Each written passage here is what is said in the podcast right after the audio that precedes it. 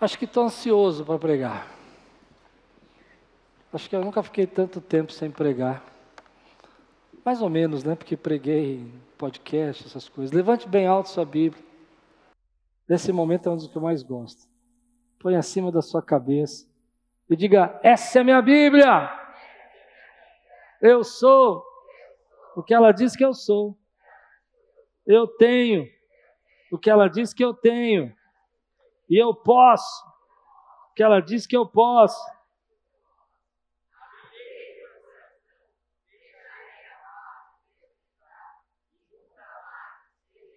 Amém. Glória a Deus. Glória a Deus. 2 Coríntios capítulo 2, versículo de 12 a 14. Quando cheguei a Troade para pregar o evangelho de Cristo, e vi que o Senhor me havia aberto uma porta, ainda assim não tive sossego em meu espírito, porque não encontrei ali meu irmão Tito. Por isso, despedi-me deles e fui para Macedônia.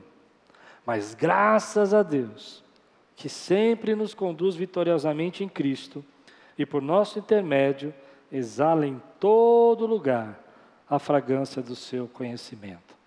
Vamos orar? Senhor, fala conosco nessa manhã. Traz a palavra ao nosso coração. Que venha o teu Espírito, Senhor, falar conosco de uma maneira tão profunda e tão penetrante que nós não possamos duvidar que foi a tua voz que falou conosco. Em nome de Jesus. Amém. Tema de hoje: aquieta a tua alma.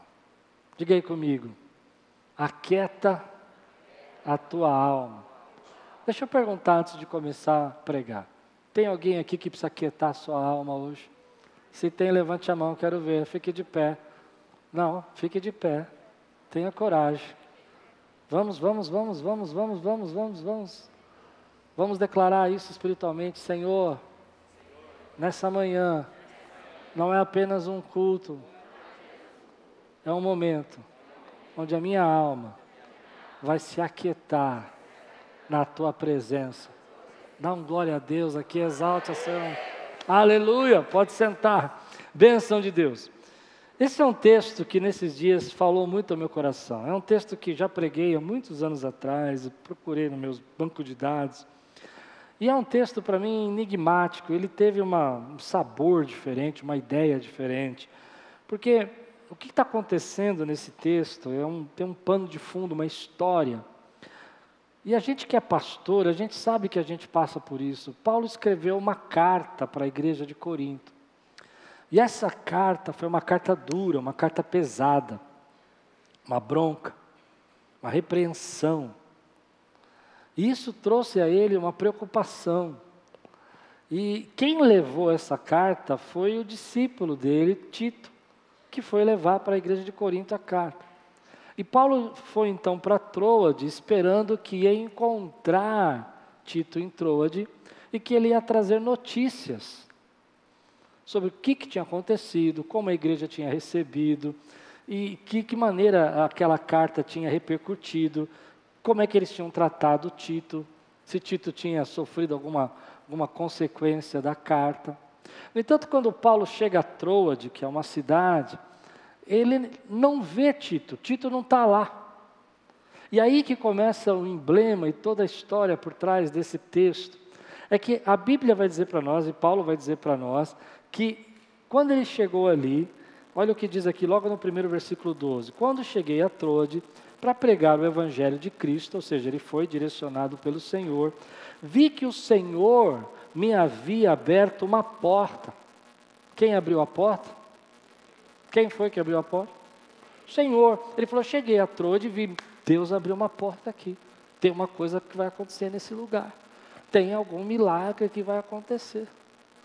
Deus vai fazer algo aqui. Só que ao mesmo tempo que ele fala isso, ele vai dizer assim: ainda assim, eu vou pedir para você fazer isso.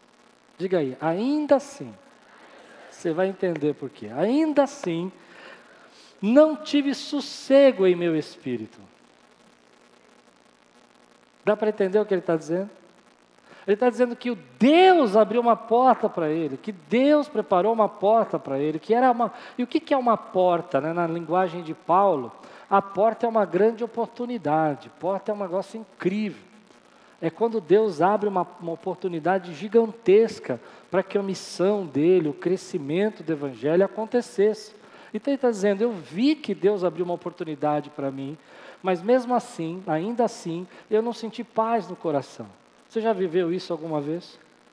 Que você vê que Deus está conduzindo a sua vida, que você vê que Deus está guardando você, que você vê que Deus está fazendo coisas novas, mas ainda assim você não tem paz no seu coração você não consegue aquietar a tua alma, você não consegue ficar em, em tranquilidade, existe uma inquietação dentro de você, existe uma preocupação, você vê que as coisas estão acontecendo e que as, as oportunidades que você esperava na sua vida estão surgindo e que Deus está respondendo às tuas orações, mas ainda assim você não consegue descansar.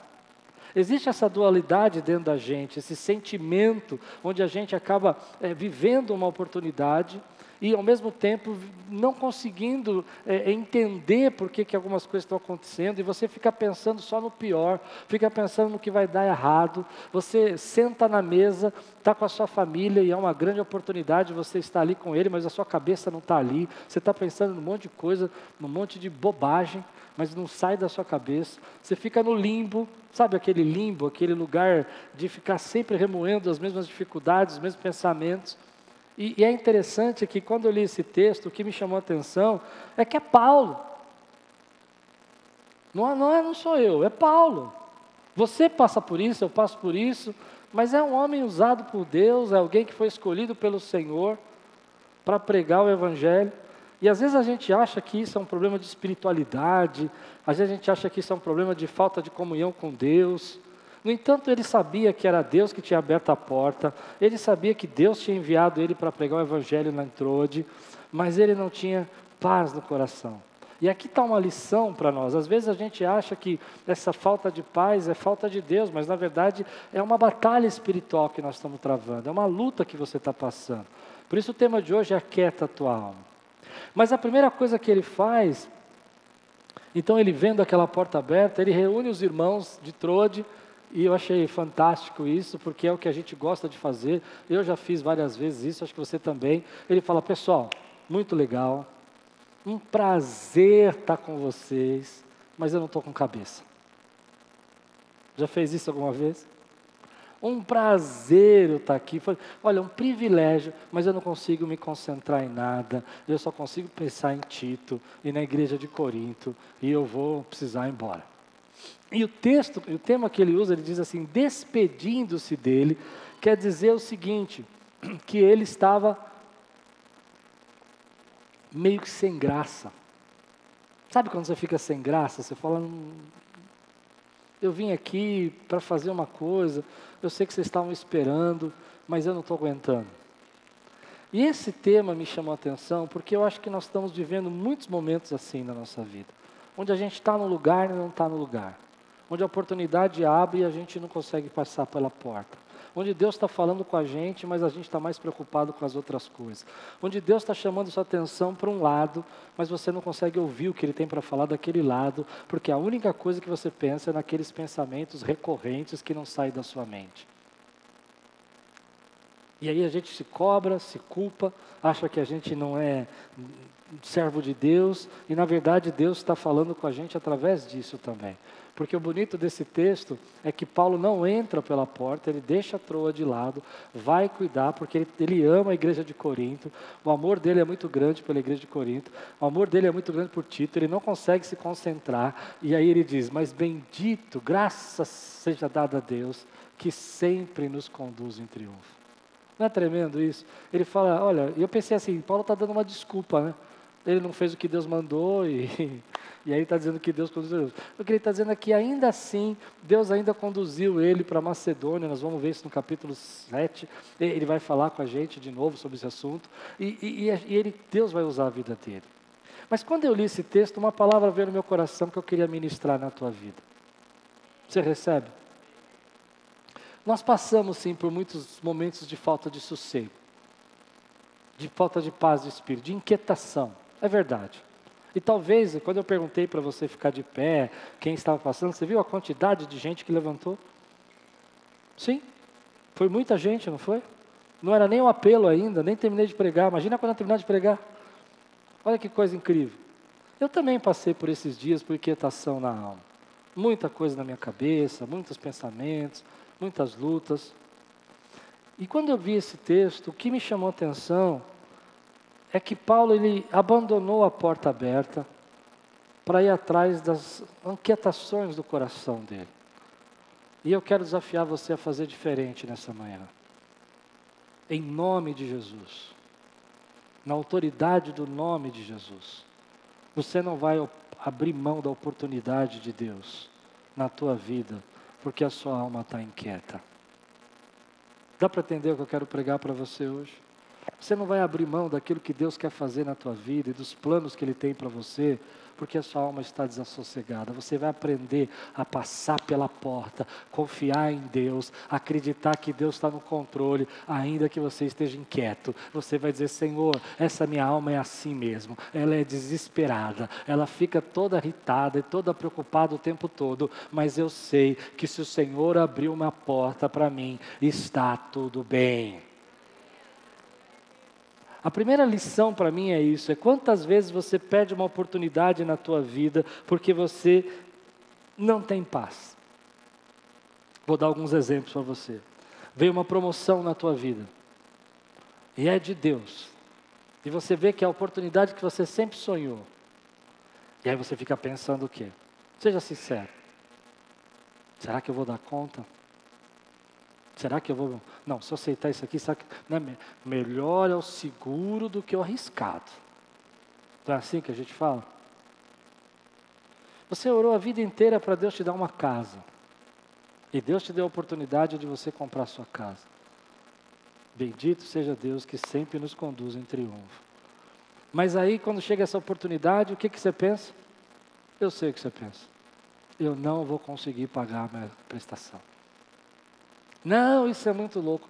Tá bom assim do jeito que tá. Deixa isso para lá. Você orou para Deus te dar oportunidades no seu trabalho, negócios novos. E Deus te dá as oportunidades do seu trabalho. Mas aí você não consegue parar de pensar no teu trabalho, que você vai fracassar, que você vai fracassar, e você não enxerga a oportunidade que Deus está dando bem na sua frente, que é a sua família com você, tua saúde e as bênçãos que Deus tem trazido para a tua vida. Eu não sei você, mas eu já perdi muitas oportunidades por a minha alma estar inquieta. Muitas oportunidades de Deus, porque eu dizer, não, isso eu não vou conseguir fazer, isso eu não vou conseguir operar. E Deus fala comigo: olha, olha o que Paulo fez. Ele abriu mão de uma cidade inteira que Deus estava dando na mão dele.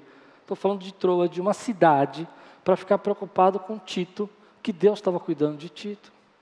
E às vezes a gente faz exatamente isso, a gente abre mão de algo tão grande que Deus tem para nós, para ficar preocupado com coisas tão pequenas que Deus já está fazendo. Nós vamos ver isso, como Deus operou na vida de Tito. Mas antes disso, eu preciso insistir com você um pouco mais. O meu desejo é que Deus aquete a tua alma hoje, que você encontre paz em Deus, que excede todo entendimento, para você poder atravessar as portas que Ele está abrindo para você na sua vida. Porque às vezes não é que Deus não abre as portas, é a gente que não, não entra nelas. Eu vou dizer uma palavra que eu queria que você tomasse porta, posse. Deus tem portas abertas para você. Diga aí. Diga para você mesmo, Deus tem portas abertas para mim. Eu preciso dizer para mim também, Deus tem portas abertas para mim. Eu sei que às vezes você não está disposto, às vezes, a entender, a deixar, sabe? Que as coisas se tornem tão volumosas, os seus pensamentos, mas as oportunidades, elas vão se abrindo para nós. E talvez Deus tenha te colocado hoje num grande desafio. O que eu aprendi é que quando vem uma oportunidade de Deus, vem também grandes inquietações. Você crê nisso ou não? Me lembro quando nós íamos alugar esse prédio aqui. E eu vou ser sincero para você, eu não queria alugar o prédio. Eu acho que eu era o menos favorável a alugar esse prédio eu pensava no meu coração: mais trabalho, mais reforma. A minha alma ficou tão inquieta quando pensei em alugar esse prédio, porque a conta que eu fiz foi assim: para pagar só o aluguel, nós teríamos que aumentar a nossa arrecadação em 25%.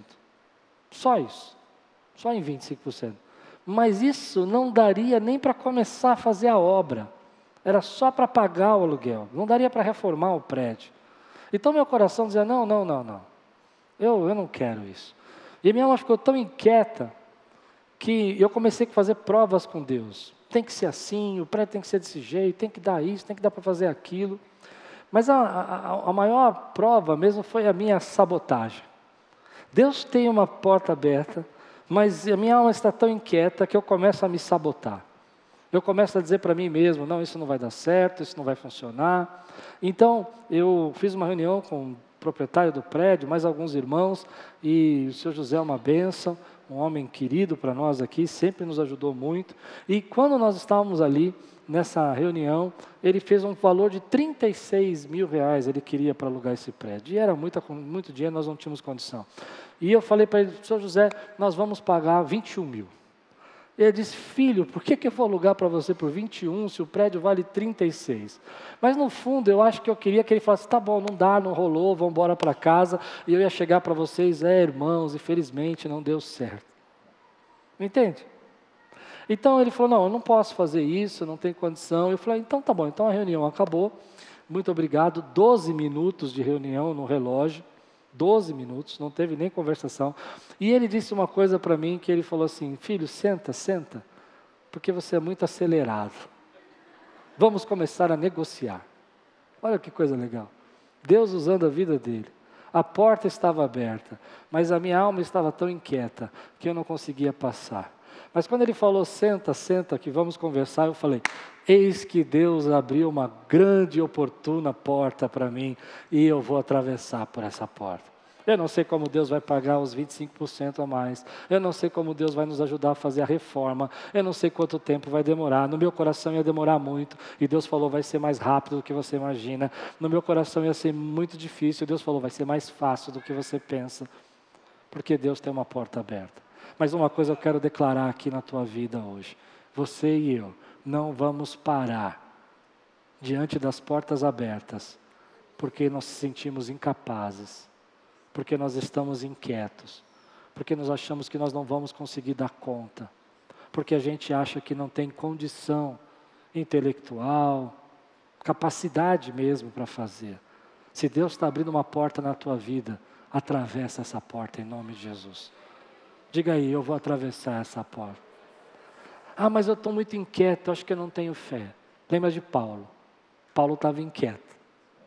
E eu, eu acredito que Paulo tinha muita fé. E essa inquietação dele vai se mostrar para nós no capítulo 7. Vê comigo lá. Olha o que vai acontecer. Ele vai explicar tudo isso que eu expliquei para vocês no capítulo 7, versículo de 5 a 9. Se você está pronto,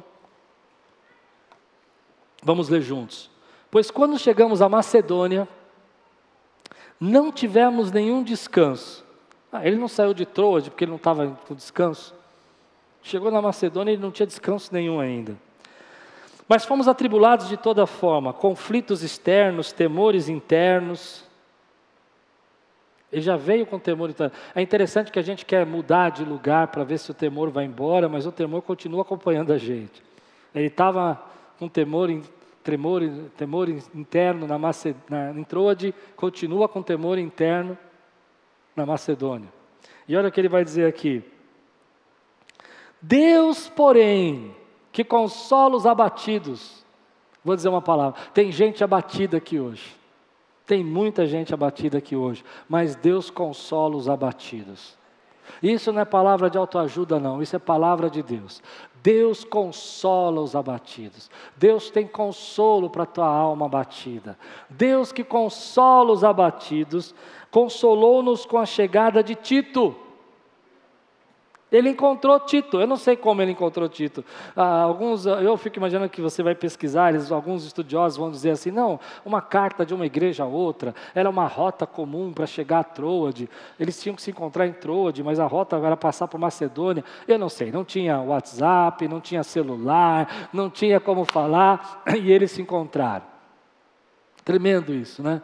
Deus trouxe o consolo. E olha o que vai acontecer. E essa é a parte mais legal para mim de tudo, porque isso fala muito comigo, acho que vai falar com você.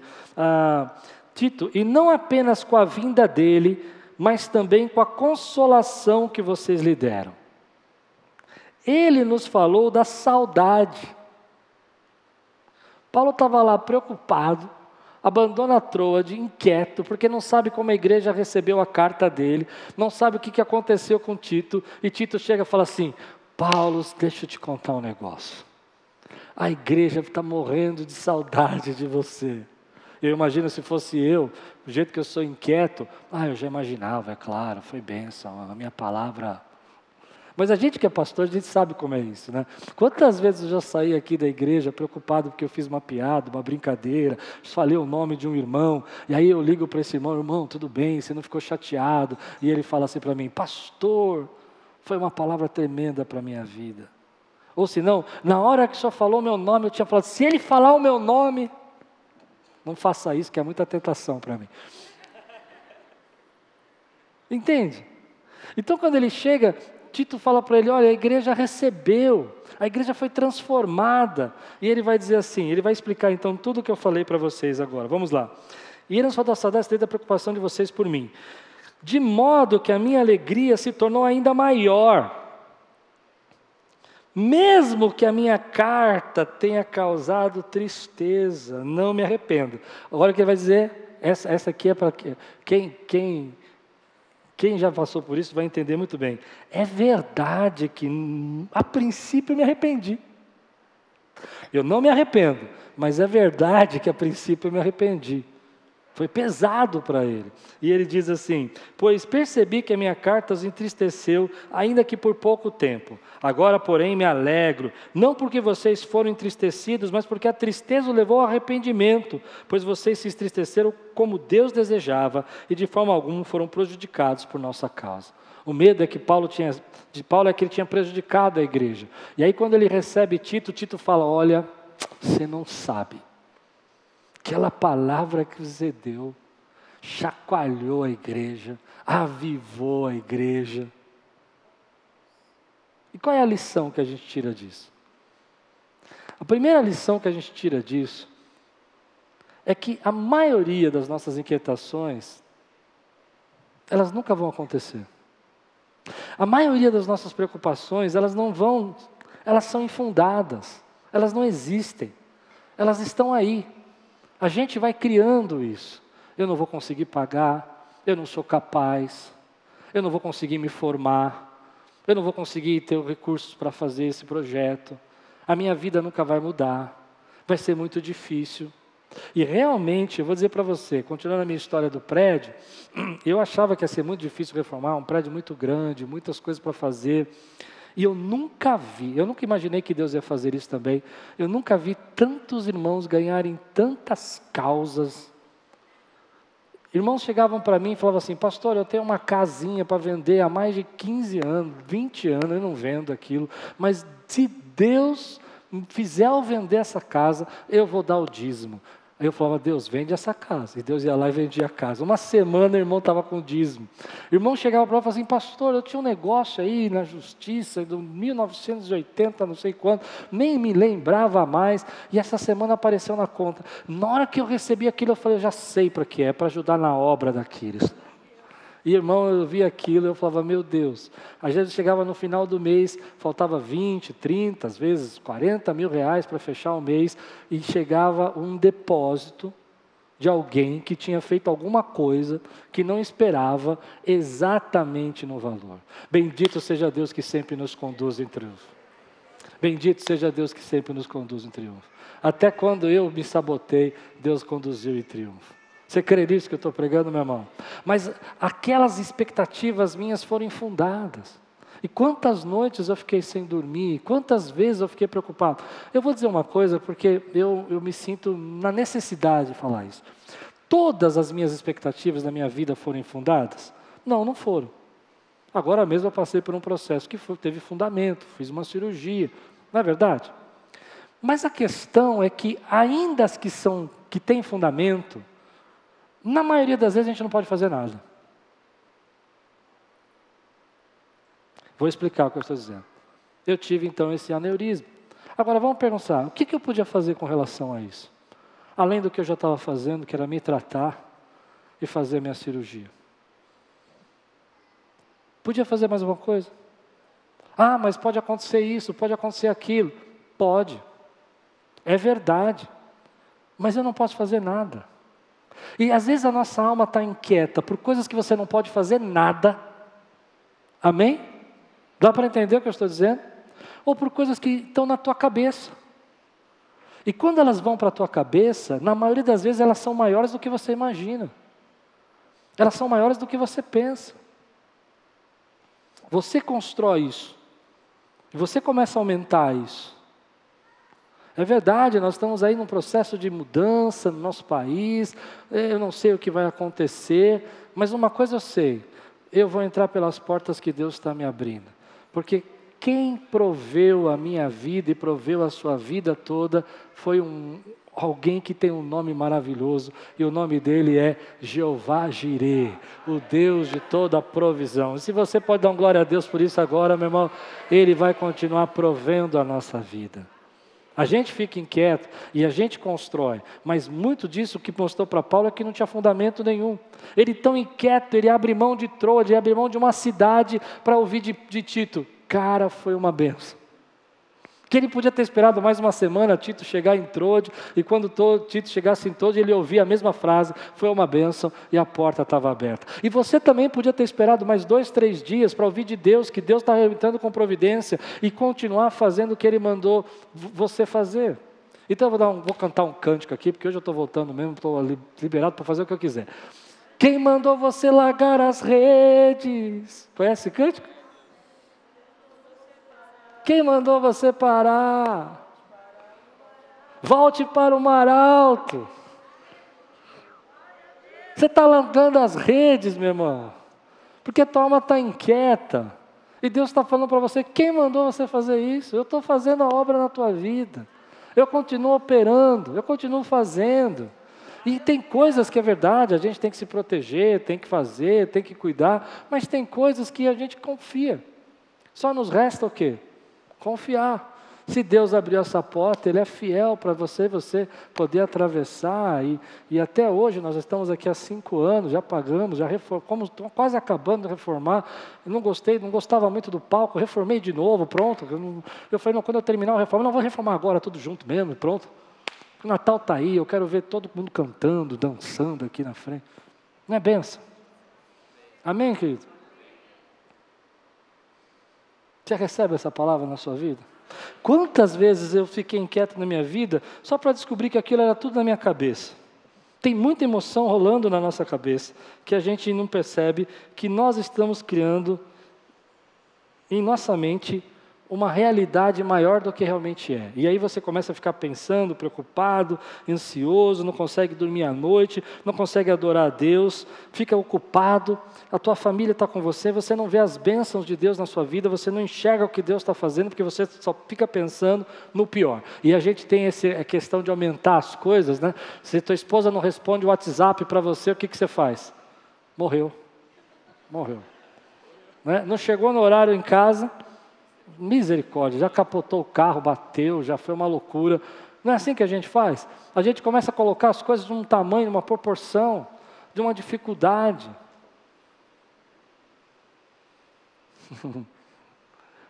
Eu, eu não quero que você viva assim, porque você está perdendo oportunidades de Deus para a sua vida. Quantas vezes Deus chama você para a obra e você fala que não vai fazer, que não pode fazer porque você não se sente capaz? Isso é inquietação da tua alma. Deus não escolhe os capacitados, Deus capacita os escolhidos. Eu sei que a gente fala isso direto, mas é verdade. Você recebe isso na sua vida? Algumas coisas, aí vem a pergunta para mim. Quando eu terminei tudo isso, de pensar tudo isso, Deus falou no meu coração: tá, e daí? E daí? Como que eu lido com essa inquietação? Como é que eu pego esse desassossego da minha alma e trato? E tem algumas coisas aqui que fogem do texto, mas que tem falado comigo e eu quero compartilhar com você. A primeira jeito de você lidar com isso é que Deus tem os títulos para nós. Hum, não tem os títulos para nós? Ele traz aquelas respostas. Ele traz as circunstâncias. Ele, ele vem com algo para a tua vida para dizer: Ei, eu estou falando. Abre o teu ouvido, cabeça dura. Escuta o que eu estou dizendo. Ele vem para nós assim. O Tito, para mim, representa isso. Essa semana eu tive que passar na minha médica aqui de São Paulo, só para pegar umas vitaminas e tal, e ela não é cristã. E ela olhou para mim e falou assim: Klaus, deixa eu te falar uma coisa. Eu falei: Claro, você sabe, né? Que Deus foi tão bom com você, que você é um milagre. E eu falo mais, Deus, fala mais, que o cabeça dura precisa ouvir. E aí eu senti no meu coração, pode ser coisa da minha cabeça, mas eu senti no meu coração, Deus falou, eu tive que trazer até aqui, para você ouvir de novo isso. Consegue entender o que eu quero dizer para você? Deus tem títulos na sua vida. Ele coloca coisas, situações, oportunidades, portas, gente que fala para você: ai amiga, deixa eu te falar uma coisa. Eu estou sentindo que algo novo vai surgir na tua vida e você recebe a promoção na semana. Aí você fala: é coincidência. Não existe coincidência, meu irmão, existe providência. Deus é o nosso Deus de providência.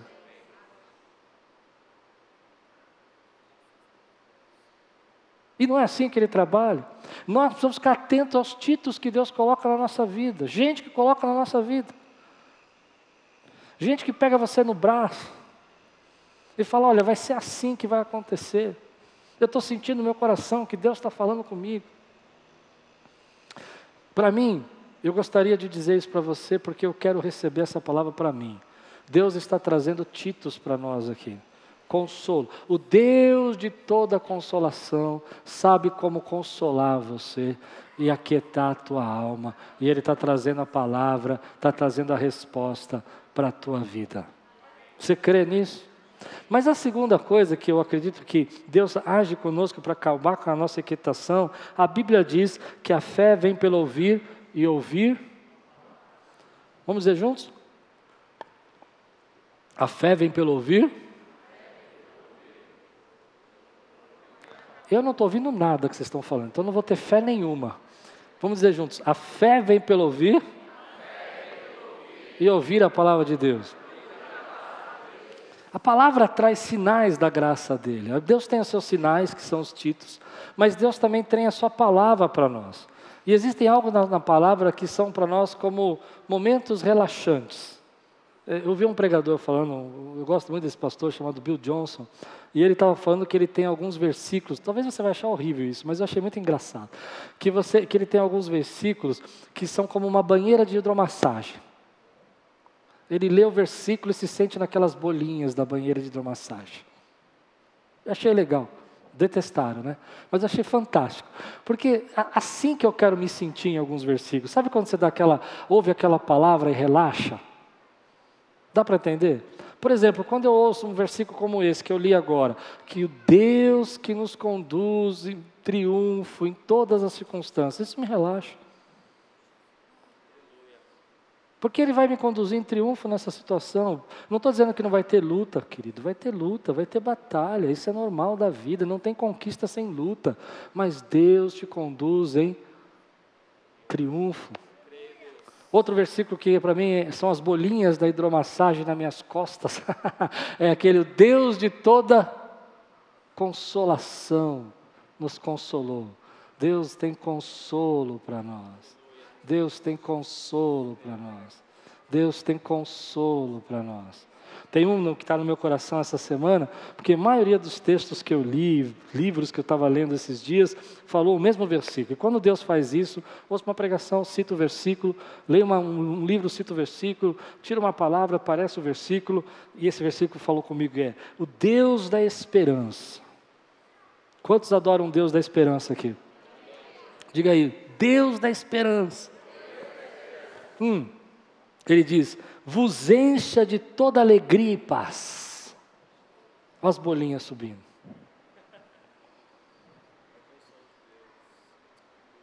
Alegria, paz. E ele diz: no vosso crer, para que sejais ricos de esperança no poder do Espírito Santo. Você vai ser rico de esperança não pelas situações, não pelas coisas que acontecem, mas no poder.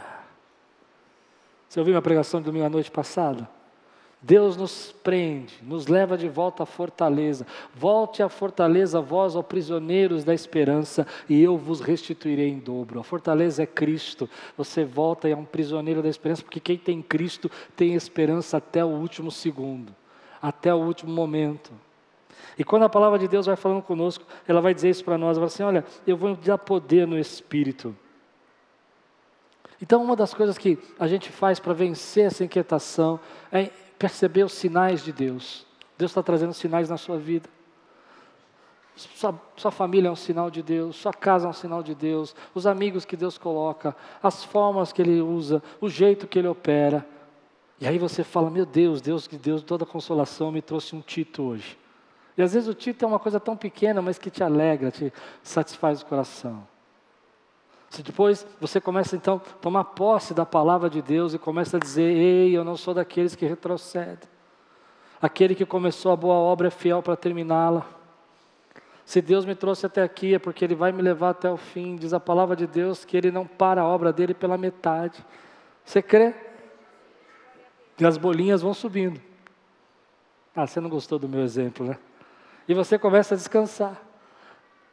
E, e, a última coisa que eu acho que a gente faz é quando a gente entrega o controle para Deus. O que, que é essa inquietação? Não é controle? Vamos chamar o pecado pelo nome? Porque às vezes a gente dá um nome bonito, né? Não é a gente querer controlar uma situação que a gente não pode controlar? E o controle pertence a quem? Quando Satanás chegou para o Senhor na tentação, ele disse: oh, transforma essas pedras em pães. O que, que ele estava dizendo? Controla a tua fome, controla a tua necessidade. Você tem poder para isso, você não depende de ninguém. Não é? Vai lá e faz. No entanto, Jesus falou o quê? Não só de pão viverá o homem, mas de toda palavra que procede da boca do Senhor. Então, sabe o que eu aprendi?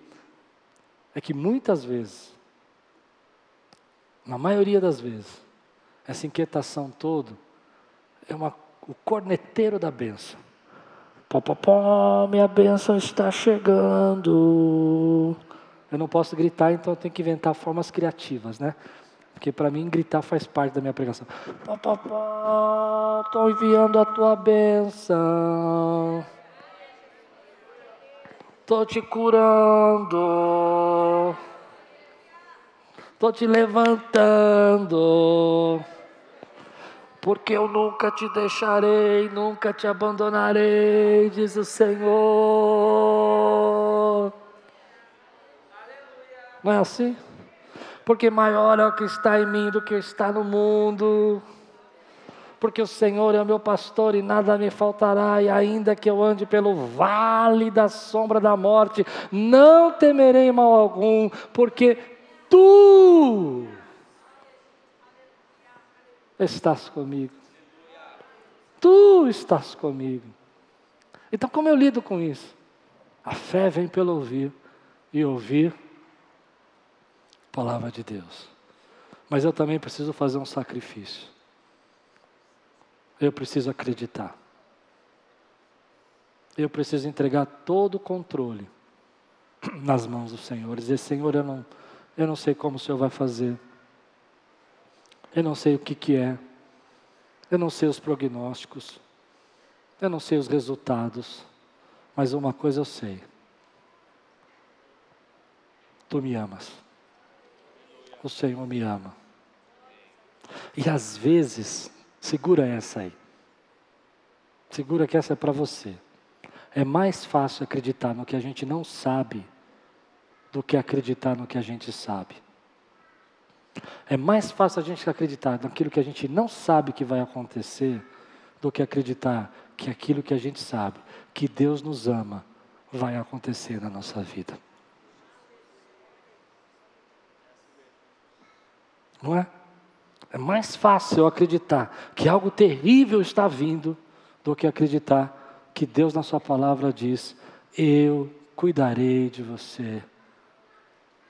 Aliás, eu tenho os pensamentos, eu sei os pensamentos que eu tenho a vosso respeito. É mais fácil acreditar que os pensamentos de Deus não são de paz do que aquilo que eu sei na palavra dele, que Deus tem pensamentos de paz para mim. Então, como é que eu lido com isso? Eu escolho acreditar no que eu sei. E sabe o que eu sei? Que aquele que cuidou da tua vida na tua infância, aquele que cuidou da tua vida na tua juventude, aquele que cuida da tua vida hoje, vai cuidar da tua vida até o final. Porque ele não muda, ele continua o mesmo. Você recebe essa palavra hoje? Aquele que precisa quietar tua alma hoje, quer entrar comigo nessa, nesse descanso da palavra de Deus. E Senhor, eu não sei como parar minha mente, eu não sei como tirar minha mente desses pensamentos, mas eu quero viver essa paz de Deus que excede todo entendimento. Fica de pé no teu lugar, quero orar com você agora. Quero clamar pela tua vida. Levante sua mão agora bem alta e diga assim: Senhor, aquieta minha alma. Qual é a palavra de Deus que você sabe a seu respeito?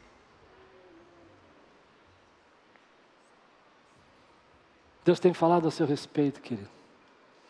Quantos creem que Deus nos ama? Eu não estou dizendo que o fato de Deus nos amar a gente não passa por luta. Eu estou dizendo que fiel é o Senhor que nos conduz sempre em triunfo. Você crê nisso, meu irmão? Que Deus possa agora derramar graça sobre sua vida, bênção sobre você, poder sobre você, autoridade. Tem uma coisa que, que eu fico pensando é que às vezes a gente já fez tudo o que pode. Você já se sentiu assim? Você já fez tudo o que você podia? E o que, que vem depois? Quando você não consegue resolver nada do que você tem nas suas mãos. Entregue o que tem nas mãos a Deus. Sabe, às vezes a gente fica pensando, não, eu tenho que tirar pedra, eu tenho que tirar pedra, eu tenho que tirar pedra. É verdade. Mas só Deus pode ressuscitar Lázaro. Eu tenho que fazer isso, eu tenho que fazer aquilo, eu tenho que resolver esse problema. É verdade. Faz a sua parte. Mas chega uma hora que a sua parte termina. E onde ela termina, começa a parte de Deus na sua vida. E aí é Deus que fala: Lázaro, sai para fora. Porque Ele tem essa autoridade para fazer isso na sua vida. Porque Ele tem autoridade. Então nessa manhã você vai fazer uma escolha. Você vai escolher em acreditar no que sabe, não naquilo que você imagina que pode ser. E sabe o que você sabe? Que você é um milagre. Quantos sabem aqui que você é um milagre? Você é um milagre. Você é um milagre. Entende isso que eu quero dizer? Quantos milagres Deus já operou na sua vida? Isso você sabe. Então acredita no que você sabe. Aquilo que vai acontecer amanhã está na mão de Deus. Levante sua mão comigo assim, numa atitude de rendição. E diz assim: Eu entrego o controle nas mãos do Senhor. Eu decido entrar pela porta da oportunidade, ao invés de viver preso na inquietação.